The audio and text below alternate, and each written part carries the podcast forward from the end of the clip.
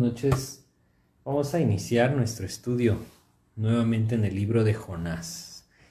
Vamos a continuar hoy entonces con nuestro estudio de Jonás en el capítulo 2. Hoy vamos a estar estudiando este capítulo del libro de Jonás. El capítulo 2 vamos a estudiar desde el versículo 1 vamos a iniciar. Y en este pasaje pues llegamos a ese momento en el que finalmente el corazón de este profeta es movido hacia Dios, el corazón de Jonás. Y este es un maravilloso ejemplo de lo que Dios busca en nuestras vidas.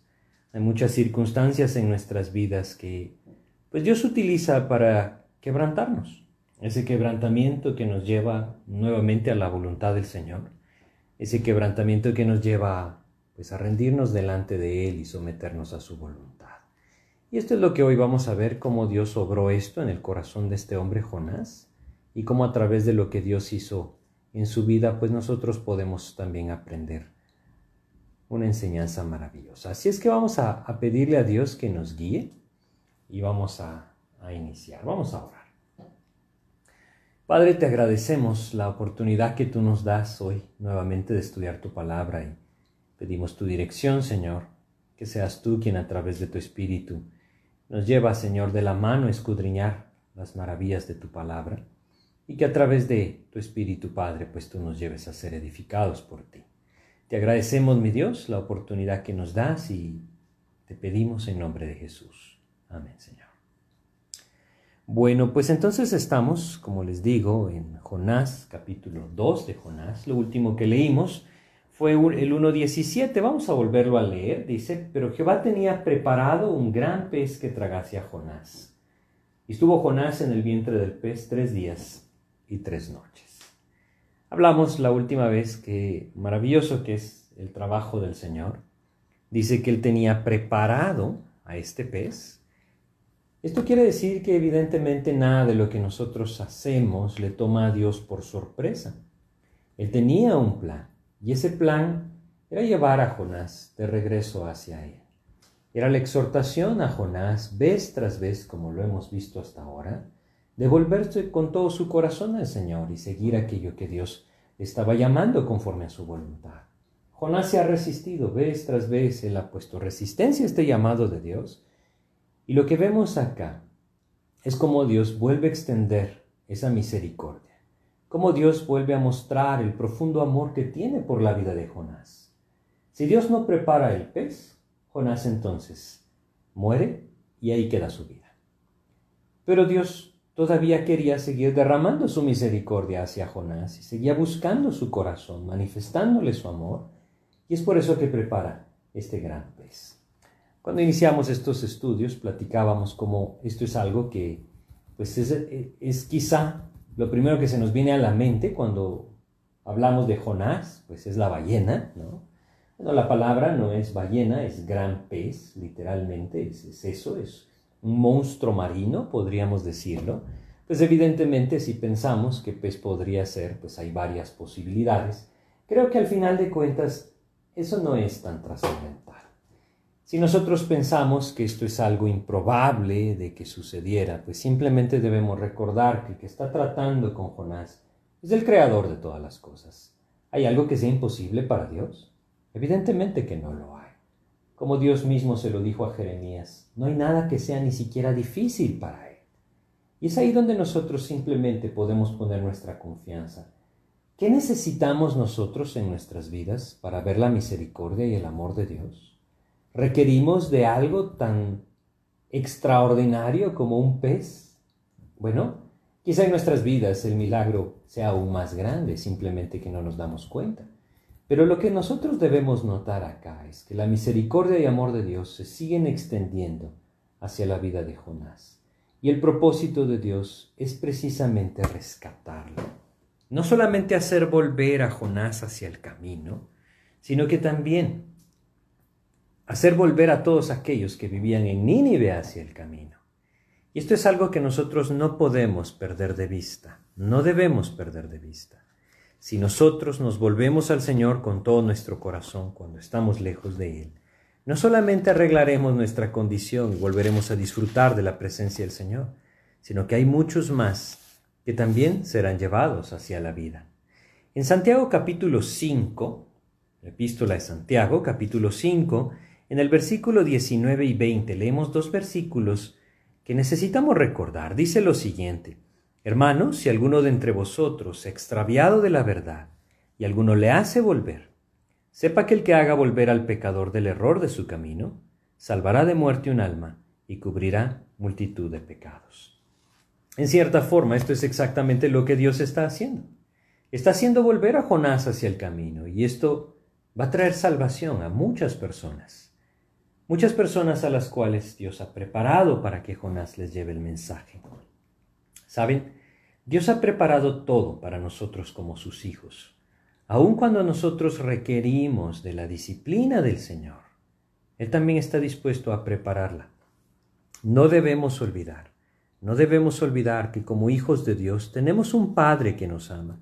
Y ese Padre que nos ama nos quiere hacer volver a su camino. Quiere llevarnos de regreso hacia su voluntad y como algunos de nosotros que tenemos hijos lo sabemos, la disciplina es necesaria. De alguna u otra manera, aquello que nos haga volver hacia el camino y librarnos de nuestra propia destrucción. Hay muchas veces que nosotros nos empeñamos en hacer nuestra voluntad y Dios necesita usar ciertos aspectos, ciertas cosas en nuestras vidas que nos lleven de regreso.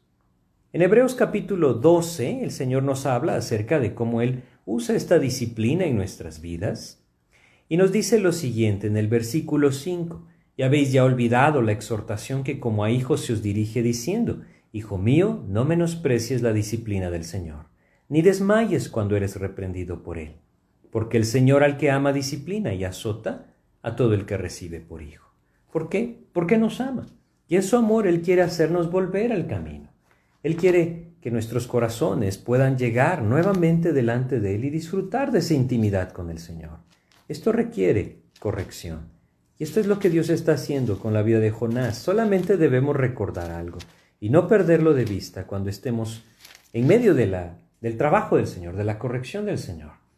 En el Salmo 118, versículo 18, Salmos 118, versículo 18, nos describe lo que Dios hace. Leamos el 17 y 18. Dice, no moriré, sino que viviré y contaré las obras de Jehová. Me castigó gravemente Jehová, mas no me entregó a la muerte. Evidentemente esto es lo que Dios está obrando también en el corazón, en la vida de Jonás. Dios tiene un plan preparado para hacer volver el corazón de este hombre a él, y lo está llevando a cabo. Ahora, lo que vamos a ver en este pasaje, o lo que estamos viendo acá, este pez tragando a Jonás, es un ejemplo de lo que nuestro Señor Jesucristo cumpliría. Es una ilustración de cómo el Mesías estaría tres días en el sepulcro y luego resucitaría. Es maravilloso cómo Dios hace las cosas en nuestras vidas. Jonás no sabía que Dios estaba levantando con él una figura o un tipo del Mesías, un tipo de Cristo. Quiere decir un ejemplo de lo que Cristo viviría. Pero Dios lo estaba haciendo así. Y qué maravilloso es entender que el testimonio del Señor es Él el que lo levanta. Acá, Jonás está llevando la consecuencia de su necedad y Dios usa esto para gloria de su nombre. Qué maravilloso que es el trabajo del Señor. Vamos a ir entonces a este pasaje, ¿sí? Jonás capítulo 2, versículo 1, en donde dice, Entonces oró Jonás a Jehová su Dios desde el vientre del pez. Aquí empieza el camino del quebrantamiento, más bien el camino al arrepentimiento. El corazón de Jonás es quebrantado por todo lo que Dios está haciendo en su vida. No olvidemos, este hombre es lanzado en medio de la tormenta a ese profundo mar y va descendiendo y descendiendo y descendiendo. Es ahí en donde Jonás sabe que llegó a su fin. Saben, a veces en nuestra necedad, pensamos que seremos capaces de soportar las consecuencias de nuestro pecado. Pensamos que podremos llegar hasta el final y que no importa que perdamos la vida, estamos dispuestos a todo con tal de hacer nuestra voluntad. Todo esto es un engaño que el diablo va poniendo alrededor de nuestras vidas y que nuestra carne se lo cree.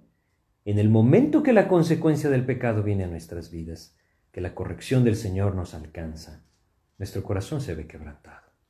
Jonás pensó que él sería capaz de cerrar sus ojos, tragar el agua y morir sin ningún problema, pero ahora se da cuenta que no es así. Ahora se da cuenta que Dios ha enviado este pez, y a pesar de que él está en el vientre de este pez, como lo leemos, ahora esa vida que él había menospreciado se hace valiosa y empieza a clamar al Señor. Eso es todo lo que Dios está buscando en su vida y eso es todo lo que Dios está buscando en nuestras vidas. Yo solo quiero recordarles algo. No necesariamente vivimos pruebas cuando estamos viviendo en pecado.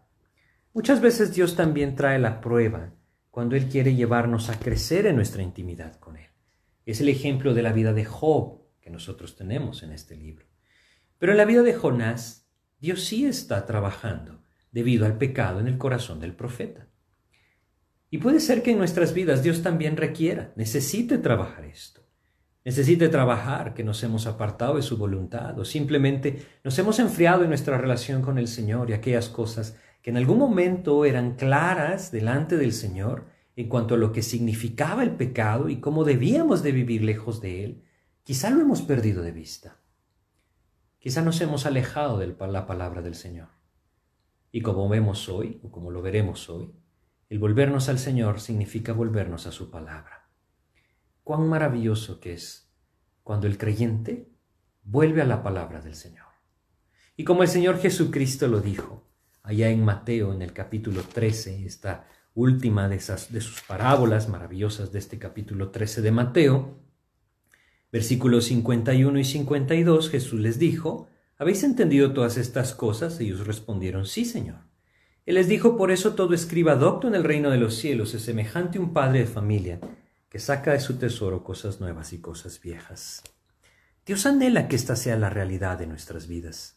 Dios anhela que aprendamos a deleitarnos en su palabra y que constantemente nuestro corazón se vuelva a ella. Saben, he escuchado a varias personas decir, los evangelios ya los conozco, ¿para qué los leo? El Antiguo Testamento, las historias que aprendimos, bueno, los que tuvimos esa oportunidad desde pequeños, ya las conozco, ¿para qué las leo? Es que debemos entender algo. Debemos que entender que no se trata de conocer la literatura de la Biblia. Se trata de conocer a Cristo. Y cada día conforme vamos acercándonos a Él, a su palabra, y el Espíritu de Dios va llevando nuestro corazón a crecer, va abriendo nuestros ojos a las maravillas de su palabra, podemos conocer cada vez más a Jesucristo. ¿Es la palabra de Dios un manual para nuestras vidas? ¿Saben? Creo que no. Más bien, es una ventana que nos permite contemplar el rostro de nuestro Salvador, Jesucristo. Y si entendemos que hemos sido llamados a seguirle a Él, entonces entenderemos que a través de conocerle a Él, Él mismo podrá moldear nuestras vidas. Debemos aprender a, a ver a Cristo en cada parte de las escrituras, porque finalmente Él es todo el sentido de las escrituras. Aquí vemos a Cristo y lo vamos a entender a lo largo de este pasaje. ¿Cómo lo vemos? Bueno, Jonás tuvo que ir a, ese pez, a ese vientre del pez, y como lo leeremos acá, estar prácticamente, este era su sepulcro, estar en este sepulcro tres días, para luego ser levantado de entre los muertos por el poderoso Señor que tenemos, por la poderosa mano de nuestro Dios, y entonces ser enviado a los gentiles para anunciar salvación. Qué maravilloso, es exactamente la figura de Cristo. Él vino a ofrecer salvación, el hombre le rechazó, tuvo que ir al sepulcro, subir a la cruz, descender al sepulcro, estar tres días ahí, fue resucitado por el poder de Dios, manifestando claramente quién era Él, y después fue anunciado a todos los gentiles para encontrar salvación. Dios estaba poniéndonos el ejemplo de lo que el Mesías haría, y en cada parte de las Escrituras nosotros podemos encontrar esa obra redentora de nuestro Señor Jesucristo, aún en este profeta que huye del Señor. Y es maravilloso que aprendamos a ver eso, porque conoceremos entonces el propósito de Dios Sabremos entonces que todo lo que Dios hizo, que todo lo que Cristo cumplió, era algo que Él mismo había preparado, era algo que él había dejado escrito que cumpliría. Y como el apóstol Pedro se los dijo a estos hombres allá en el capítulo 2 de Hechos, ¿sí? En el versículo 23 les dice lo siguiente, a este entregado por el determinado consejo y anticipado conocimiento de Dios. Está hablando de Jesucristo, prendisteis y matasteis por manos de inicuos, crucificándole, al cual Dios levantó, suelto los dolores de la muerte, por cuanto era imposible que fuese retenida por ella. Dios nos puso un ejemplo con la vida de Jonás. Y qué maravilloso es entender que 700 años antes de que nuestro Señor Jesucristo viniera a este mundo, el profeta Jonás estaba viviendo algo que sería una figura, un tipo de lo que nuestro Señor Jesucristo viviría. Nada sorprende al Señor. Él tiene un plan. Y nuestras vidas no son la excepción. Él tiene un plan también. Su anhelo es que nosotros en la intimidad con Él podamos conocerlo y vivirlo. Es así como nosotros encontramos entonces en este libro de Jonás esa maravillosa figura de nuestro Señor Jesucristo. Pero volvamos entonces al corazón del profeta. Vemos entonces que estando dentro del vientre de este pez, Jonás oró. Ahora, no tenía sentido esperar estar dentro del pez. Como lo vimos en el capítulo 1, siete veces tuvo la oportunidad de clamar al Señor, volverse a Él en arrepentimiento y encontrar la misericordia del Señor. Pero no seamos tan rápidos para juzgar a Jonás. Muchas veces nosotros también necesitamos esto. El apóstol Pablo mismo nos enseña en 2 de Corintios, capítulo 1, versículos 9 y 10, lo siguiente. 2 de Corintios 1, 9 y 10 dicen, pero tuvimos en nosotros mismos sentencia de muerte, para que no confiásemos en nosotros mismos, sino en Dios que resucita a los muertos, el cual nos libró y nos libra, y en quien esperamos que aún nos librará de tan gran muerte. ¿Saben? Jonás tuvo que estar en ese vientre. Él tuvo que tener, como dice este pasaje, sentencia de muerte sobre su cabeza para entonces clamar al Señor. Quizá nosotros necesitemos lo mismo, pero Dios sigue extendiendo su misericordia y sigue llamándonos.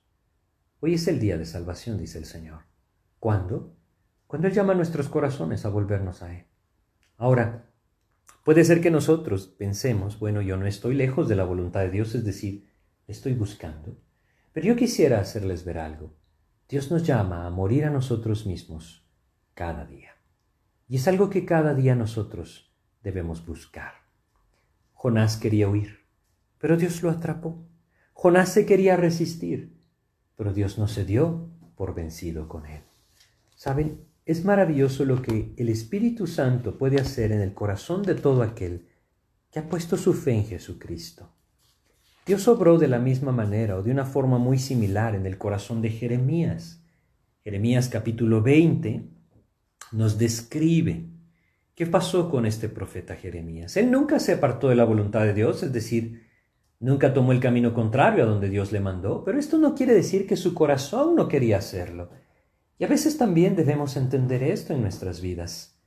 El resistirnos a la voluntad de Dios es cuestión del corazón, no de hacia dónde caminamos, sino de nuestro corazón.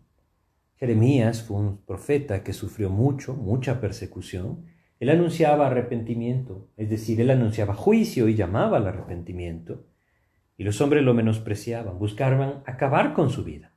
Y llegó el momento en Jeremías capítulo 20, versículo 7, cuando, Jonás, perdón, Jeremías decía, ya no hablaré más de tu palabra, que leemos lo siguiente, me sedujiste, oh Jehová, y fui seducido.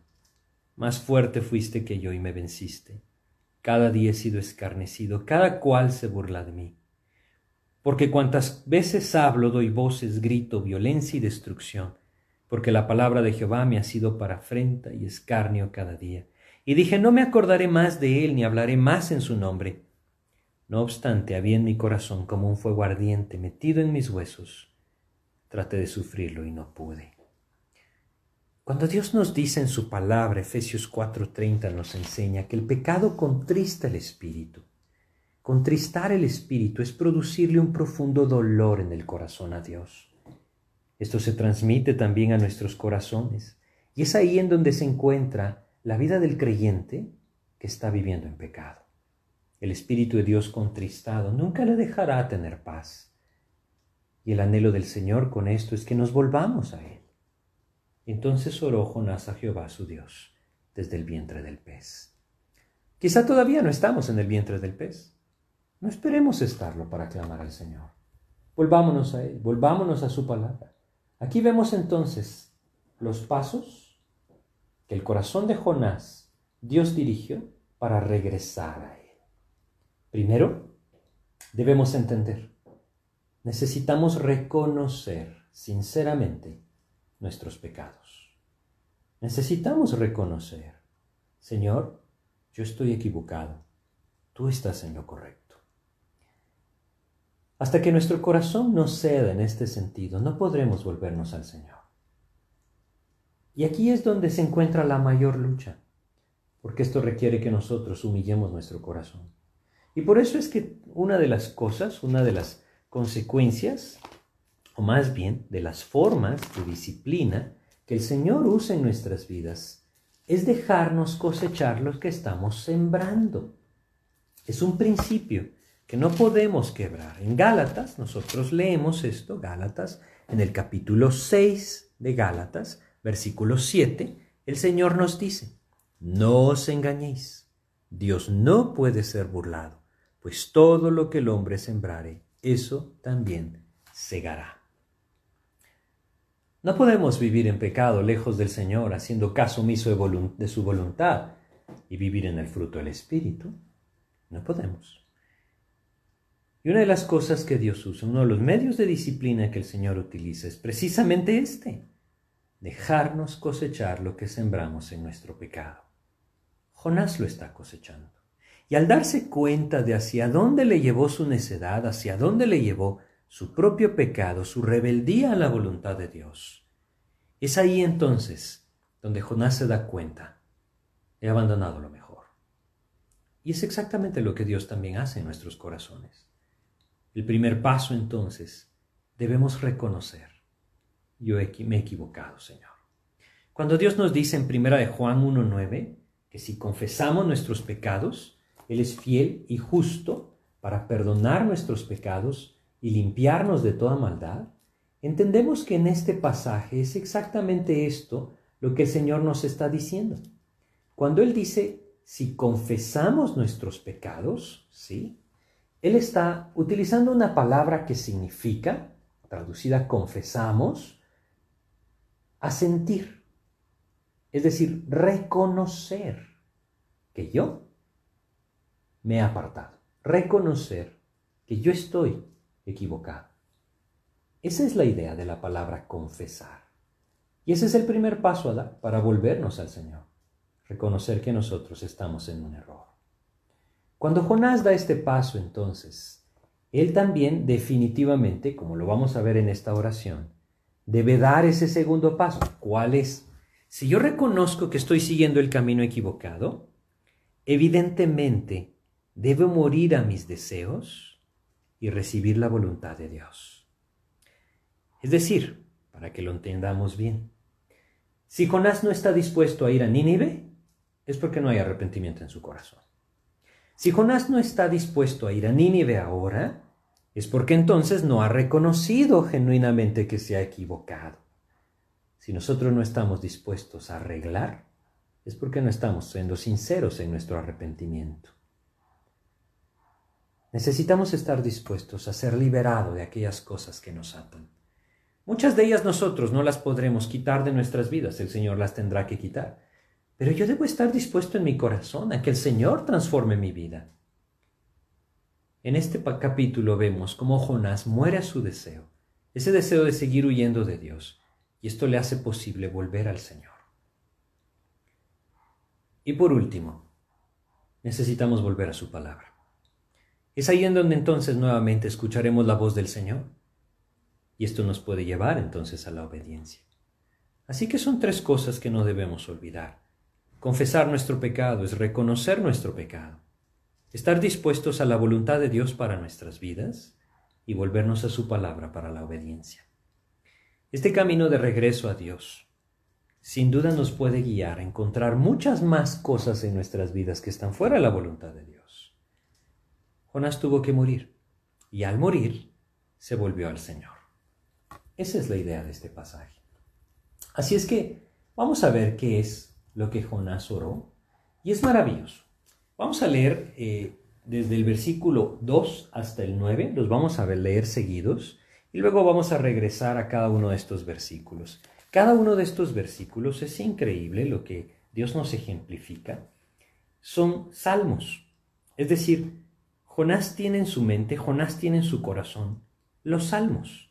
No, olvidemos, este era un profeta de Dios, vivía en el tiempo de los reyes, ¿sí? Vivía en el tiempo en el que existía ese templo en Jerusalén en donde descendían a adorar, o más bien subían, porque el templo estaba en Jerusalén, que estaba en alto, subían a adorar y ellos conocían las escrituras, conocían los salmos, sus vidas estaban a la voluntad del Señor.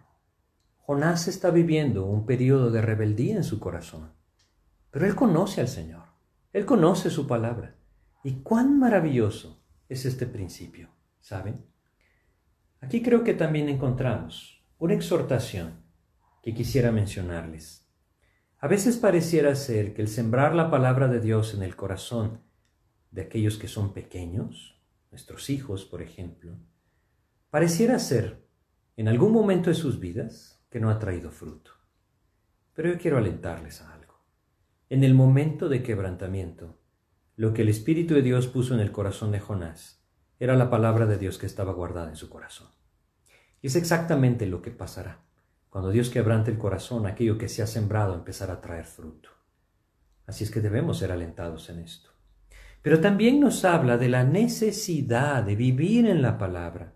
Si Jonás no conoce las escrituras, entonces su oración no podría estar basada en las escrituras. Él cita salmos, es decir, su oración, evidentemente el Espíritu de Dios la pone en su corazón y sale de lo más profundo de su ser, pero está basada en los principios de la palabra de Dios. Eso es lo importante. Jonás no pide cosas que Dios no ha dicho en su palabra. Jonás no ofrece o, quiere apropiar promesas que no están en las escrituras. La base de su clamor es la palabra. ¿Y cuán importante es que nosotros también aprendamos esto? Porque es ahí entonces en donde podremos permitirle a Dios a través de su Espíritu guiar nuestras oraciones conforme a su voluntad. A veces, cuando estamos quebrantados, somos muy dados a ofrecer a Dios las cosas que nosotros pensamos que debemos ofrecer. Es ahí en donde necesitamos más bien descansar en la palabra de Dios. Vamos a leerlos, versículo 2 de Jonás capítulo 2 hasta el versículo 9. Dice, Invoqué en mi angustia a Jehová, y él me oyó desde el seno del Seol clamé y mi voz oíste. Estas citas las pueden encontrar en el Salmo 120 y en el Salmo 86. Versículo 3. Me echaste a lo profundo en medio de los mares y me rodeó la corriente. Todas tus ondas y tus olas pasaron sobre mí. Aquí vemos un pasaje del Salmo 42, versículo 7 Versículo 4, entonces dije, desechado soy de delante de tus ojos, mas aún veré tu santo templo. Él está citando acá el Salmo 31, versículo 22. Versículo 5, las aguas me rodearon hasta el alma, rodeóme el abismo, el alga se enredó a mi cabeza. Increíblemente, este es el Salmo 69, versículo 1, de ahí está saliendo esta oración. Luego continúa diciendo el versículo 6, descendí a los cimientos de los montes, la tierra echó sus cerrojos sobre mí para siempre. Mas tú sacaste mi vida de la sepultura, oh Jehová Dios mío. Cuando mi alma desfallecía en mí, me acordé de Jehová, y mi oración llegó hasta ti, en tu santo templo. Aquí encontramos algo muy similar al Salmo 142. Y en el versículo 8 dice, los que siguen vanidades ilusorias, su misericordia abandona. Esto es algo muy similar al Salmo 31. Y en el versículo 9, mas yo con voz de alabanzas te ofreceré sacrificios, pagaré lo que prometí. La salvación es de Jehová. Salmo 116, versículos 17 y 18 y Salmo 3, versículo 8. Si nos damos cuenta entonces, su oración está compuesta de los principios de la palabra de Dios. Y este es el camino, este es el camino. Jonás ahora vuelve a llenarse de la palabra de Dios que hasta este momento había querido ignorar. En este momento los salmos empiezan a saturar su mente y Dios mismo, el Espíritu de Dios, le empieza a guiar a reconocer las verdades que ha abandonado y apelar a ellas para apropiarlas. Qué maravilloso que es esto, ¿no? Porque el Señor lo hace todo. Él es el que obra todo. Su gracia es la que obra todo. Su palabra transforma el corazón. No podemos relajarnos en la palabra de Dios. Ahora, aquí encontramos el verdadero arrepentimiento, ¿no? Volvamos al versículo 2. Dice, invoqué en mi angustia a Jehová y él me oyó. Desde el seno del Seol clamé y mi voz oíste. Jonás está clamando. Él está clamando ahora que su alma esté en angustia. Invoqué en mi angustia a Jehová, dice, y él me oyó. Qué maravilloso es entender esto, ¿no? La manera en la que Dios trabaja en nuestras vidas, la manera en la que Él está buscando hacer volver nuestro corazón hacia Él. Es, es maravilloso lo que Dios quiere hacer también en nuestras vidas, ¿no? Lo que nosotros encontramos acá es, es básicamente lo que Dios también nos ha enseñado a través de otros libros en las Escrituras. Si por ejemplo nosotros regresamos a Jeremías, en el capítulo 29 de Jeremías, ¿sí? Leemos en el versículo 13, este pasaje es dado al pueblo para describir lo que sucederá en el momento que ellos se vuelvan a Dios. Jeremías 29, versículo 13 dice, y me buscaréis y me hallaréis, porque me buscaréis de todo vuestro corazón. Eso es lo que Dios está esperando en nuestras vidas. ¿Está nuestro corazón en angustia? ¿Nos identificamos hoy con este camino del profeta Jonás? Es decir, quizá no estamos adentro de un pez, ¿no? Pero quizá identificamos que el Señor está buscando nuestras vidas. Quizá nos hemos alejado, nos hemos enfriado en nuestra comunión con el Señor o simplemente hemos dejado de prestar atención a su palabra. Es aquí en donde Dios nos dice que si le buscamos de todo corazón, le encontraremos. Desde el seno del Seol clamé y mi voz oíste. Ahora, él menciona esto, desde el seno del Seol clamé, este es el lugar del sepulcro, es el lugar de los muertos realmente. Y aquí entendemos que Jonás está clamando prácticamente desde su tumba. Él está clamando y Dios oye su voz. Ahora, quiero recordarles algo. Jonás todavía está dentro del pez. Él no ha salido del vientre del pez. Es ahí donde está clamando. Pero en la manera en la que él está orando, él sabe que el Señor le está escuchando. Y mi voz oíste. Si esta oración hubiera sido escrita después de que él salió del pez, entenderíamos entonces que él ya sabe lo que sucedió, pero en este momento lo que nosotros leemos es la plena confianza que el profeta tiene en que Dios escuchará su oración. Y mi voz oíste.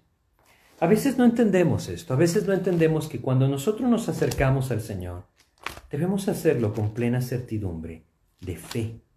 Es así como Dios nos dice, si nosotros vamos a Hebreos en el capítulo 11 de Hebreos, ¿sí? y leemos en el versículo 6, fíjense cómo Dios lo describe. Pero si fe, sin fe es imposible agradar a Dios porque es necesario que el que se acerca a Dios crea que le hay y que es galardonador de los que le buscan. Evidentemente, en muchas circunstancias nuestra fe se tambalea, pero cuando nuestro corazón está en angustia, el Señor nos puede dar la gracia de tener plena confianza en Él. Y debemos acercarnos así. Como dice acá, es necesario que creamos que es galardonador de los que le buscan. Jonás está clamando y él dice, yo sé que mi voz oíste. En el versículo 3, Jonás dice lo siguiente en su oración, vamos a leerlo. Me echaste a lo profundo en medio de los mares y me rodeó la corriente. Todas tus ondas y tus olas pasaron sobre mí. Ahora, esto que él está diciendo acá, lo pudo haber dicho estando en la superficie, ¿no? Pero él reconoce que Dios está haciendo esto. Fíjense cómo lo dice. me echaste a lo profundo. Él reconoce que todo lo que ha pasado hasta ahora es porque Dios está buscando su corazón. Ahora reconoce que Dios está haciendo todo esto. Pudo haberlo dicho cuando vio el primer rayo de la tormenta. Señor, reconozco que tú la estás trayendo. Pero no lo podía hacer porque si lo hacía tenía que volverse a Él. Es ahí en donde nosotros debemos reaccionar. No esperemos más tiempo. Volvámonos al Señor. Él dice, todas tus ondas y tus olas pasaron sobre mí. Él está narrando la experiencia que tuvo, descendiendo por esas aguas hasta ser tragado por el pez.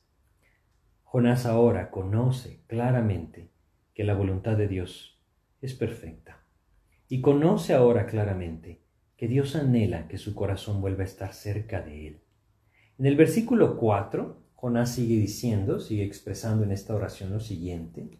Dice, entonces dije, desechado soy de delante de tus ojos, mas aún veré tu santo templo. Nuevamente vemos una frase como que Jonás ya hubiera salido del vientre del pez, pero él no ha salido del vientre del pez, él sigue ahí. Y sin embargo dice, mas aún veré tu santo templo. Se refiere al templo de Dios. En ese tiempo había un templo en Jerusalén. Desechado soy de delante de tus ojos. Eso es lo que él pensaba, mas aún veré tu santo templo. Ahora me doy cuenta, Señor, que tú no me has desechado. ¿Saben? Hay algo que nosotros también debemos reconocer. Él se veía desechado por Dios. Pero en este momento, que anhela la presencia de Dios, sí, Dios le hace ver que Dios siempre ha estado ahí. A veces pensamos que cuando nosotros nos hemos apartado y hemos dado pasos equivocados en nuestro propio pecado, Dios ha cambiado su actitud hacia nosotros. Pero debemos entender que no es así. El que cambia somos nosotros. Y cuando nuestro corazón cambia, percibimos que Dios se ha alejado. Pero los que nos hemos alejado somos nosotros. No podemos olvidar esto. El verdadero arrepentimiento producido por Dios cambia nuestra actitud y nos hace volvernos al Señor. El pecado nos cambia. El volvernos al Señor también nos transforma. Jonás tiene esta confianza ahora, mas aún veré tu santo templo. A veces nosotros tenemos un gran conflicto en nuestro corazón cuando enfrentamos dificultades, pero es bien sencillo lo que Dios está esperando que en arrepentimiento abandonemos nuestro orgullo, que abandonemos nuestro egoísmo y nos volvamos a la bendición del Señor. Parece complicado, ¿no? Nosotros lo hacemos complicado, pero no lo es. La vida en Cristo es una vida sencilla. ¿Por qué sencilla? ¿Por qué lo hace todo? Lo único que nosotros podemos hacer es resistirnos si no lo hacemos, veremos cómo Él nos dirige. El arrepentimiento es un abandono de nuestro egoísmo para volver al lugar de bendición, en donde entonces Dios puede ser alabado con vidas consagradas. Cuando el rey Salomón hizo aquella oración en la dedicación del templo, él dijo lo siguiente allá en Primera de Reyes, en el capítulo 8 de Primera de Reyes, versículos 38 y 39, nosotros leemos lo siguiente, Primera de Reyes 8, versículos 38 y 39. Toda oración y toda súplica que hiciere cualquier hombre o todo tu pueblo Israel, cuando cualquiera sintiere la plaga en su corazón y extiendere sus manos a esta casa, tú irás en los cielos, en el lugar de tu morada, y perdonarás y actuarás y darás a cada uno conforme a sus caminos, cuyo corazón tú conoces porque solo tú conoces el corazón de todos los hijos de los hombres. Este mismo Dios misericordioso, que envió al pez, uno podría pensar, envió al pez para traer más tormento a Jonás. No, envió al pez para salvarle la vida a Jonás. Y evidentemente lo quebrantó dentro de él. Este Dios misericordioso es el mismo Dios que nosotros tenemos. Si hoy nosotros nos volvemos al Señor, humillando nuestros corazones, abandonamos nuestro egoísmo, y volvemos a su palabra, veremos exactamente lo que Salomón pide. Tú irás en los cielos, en el lugar de tu morada, y perdonarás y actuarás. Hacia eso está apelando Jonás, y hacia eso debemos apelar nosotros. En el versículo 5 él sigue describiendo su experiencia y dice, Jonás 2.5, las aguas me rodearon hasta el alma, rodeóme el abismo, el alga se enredó a mi cabeza. Bueno, es necesario que a veces lleguemos a estas circunstancias. Es necesario que sintamos las algas enrolladas en nuestras cabezas. Es necesario que sintamos que el aire nos falta. Es necesario que sintamos que estamos más allá de esta vida. No porque Dios nos quiere hacer sufrir, es porque lastimosamente, en muchos casos, solo ahí el corazón se quebranta. Solo ahí el corazón se quebranta. Es ahí entonces en donde nuestro corazón reacciona. Cuando nosotros podemos contemplar la eternidad delante de nosotros. Cuando podemos llegarnos a preguntar, si pierdo la vida, ¿estoy preparado? ¿Estamos preparados? Si estamos en Cristo, estamos preparados. Pero si estamos viviendo en pecado, el pecado nos estorba y no podemos ver el camino del Señor. Es ahí en donde Dios anhela que nos volvamos a Él. En el versículo 6, Jonás dice, descendí a los cimientos de los montes, la tierra echó sus arrojos sobre mí para siempre, mas tú sacaste mi vida de la sepultura, oh Jehová, Dios mío. Aquí entonces vemos claramente esa figura, esa figura de Jesucristo levantado de entre los muertos para traer salvación.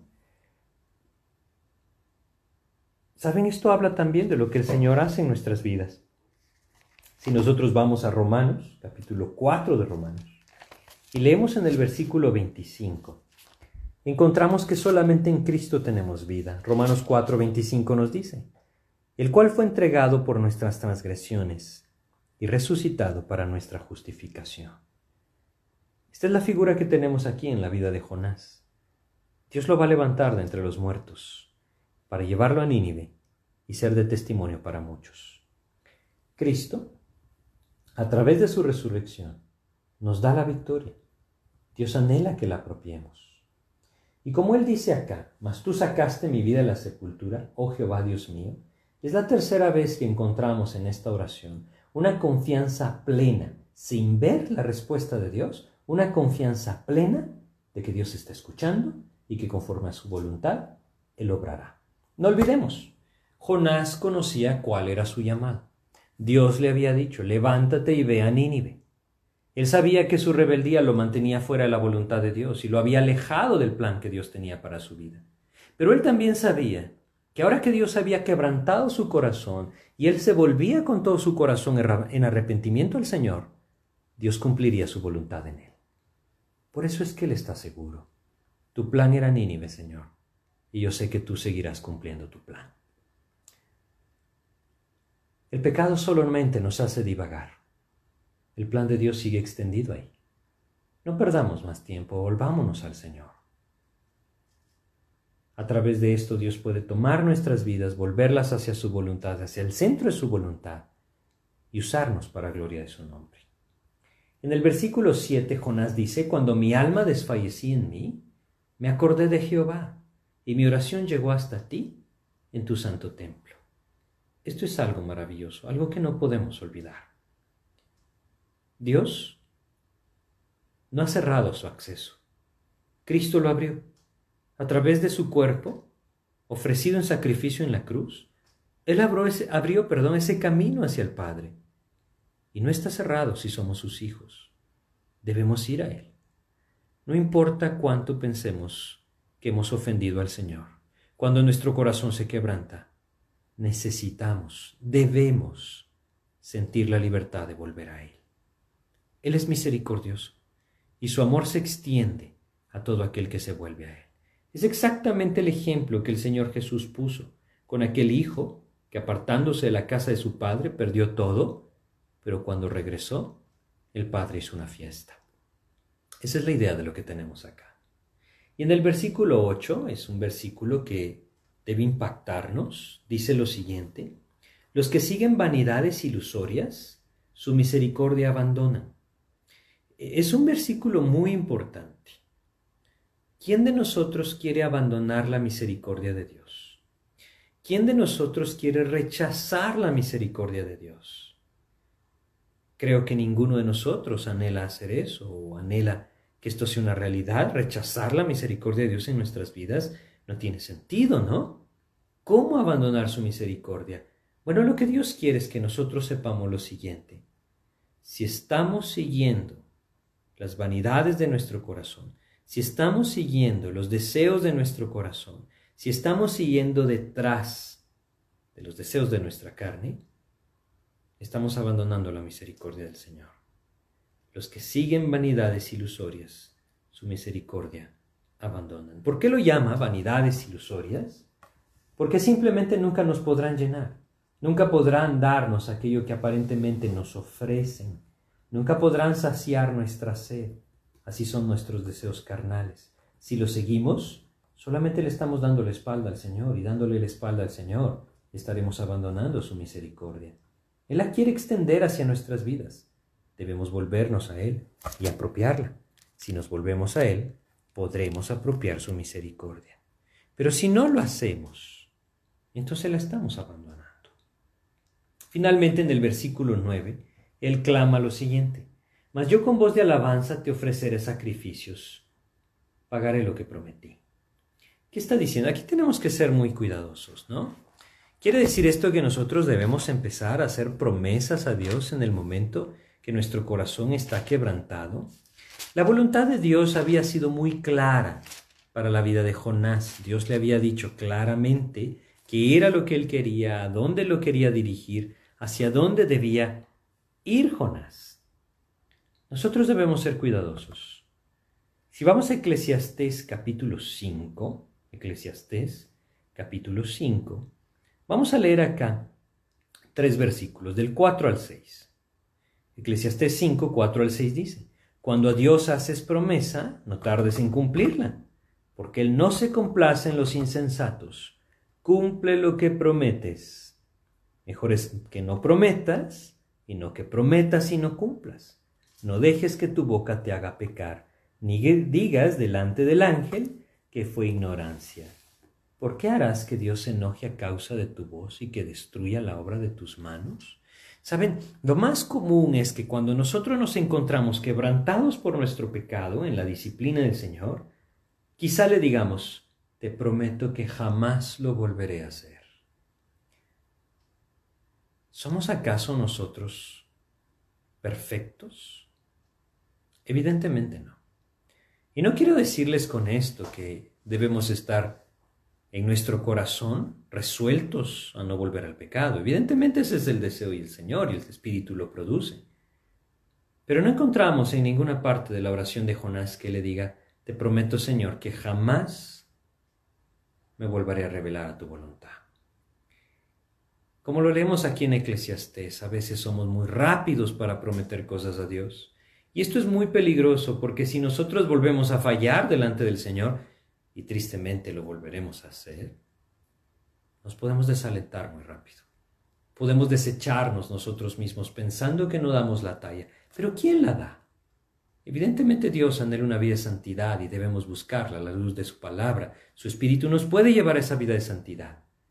Aquí Jonás definitivamente se refiere a lo que Dios ya le ha revelado como su voluntad. Levántate y ve a Nínive. Podemos oír a Jonás diciéndole, Señor, ahora iré a donde tú me quieras enviar. Y finalmente en esta oración, la última parte del versículo 9, es la frase más maravillosa que encontramos en toda la oración de Jonás dice simplemente, la salvación es de Jehová. La salvación es de Jehová. Dios no le está pidiendo nada a Jonás, pero Jonás sabe aquellas cosas en su vida que son contrarias a la voluntad de Dios. Y es ahí en donde el Espíritu de Dios pone ese peso sobre el corazón de Jonás y le dice, Jonás, debes volverte a mí. Qué fácil olvidamos que lo que somos se lo debemos a Dios. Ahora Él lo recuerda. Señor, la salvación es tuya. Yo no he ganado nada. Yo no he hecho nada para merecerla. La salvación es tuya, Señor. Es algo que nosotros nunca debemos perder de vista. Él es el que extiende su gracia para salvación de nuestras almas. No fuimos nosotros los que alcanzamos algo o lo ganamos. No fuimos nosotros los que lo merecimos o obramos para alcanzar salvación. El Señor la extendió por gracia y la apropiamos por fe. La salvación es de Jehová. Nadie más puede traerla y nadie más puede alcanzarla si no es por medio de Cristo. Así es que esta parte es lo más importante en todo lo que Jonás está diciendo. Él está reconociendo que se equivocó. Nosotros debemos reconocer que nos equivocamos y nos hemos apartado del Señor.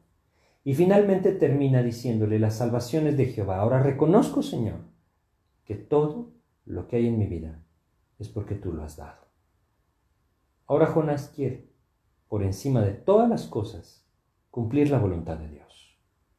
Su propia voluntad solo trajo un desastre a su vida. Cuán importante es empezar a reconocer esto en nuestras vidas. Y entonces el versículo 10 nos dice, y mandó Jehová al pez y vomitó a Jonás en tierra. ¿Cuánto tiempo pasó desde el versículo 2 del capítulo 1? Levántate y ve a Nínive. Hasta este capítulo 10, versículo 10 del capítulo 2? No lo sabemos con certeza. Pero pasó un buen tiempo. ¿Qué, ¿Qué, logró Jonás? ¿Qué ganó Jonás con haberse revelado a la voluntad de Dios y haber huido de su presencia? ¿Logró algo bueno? Absolutamente nada.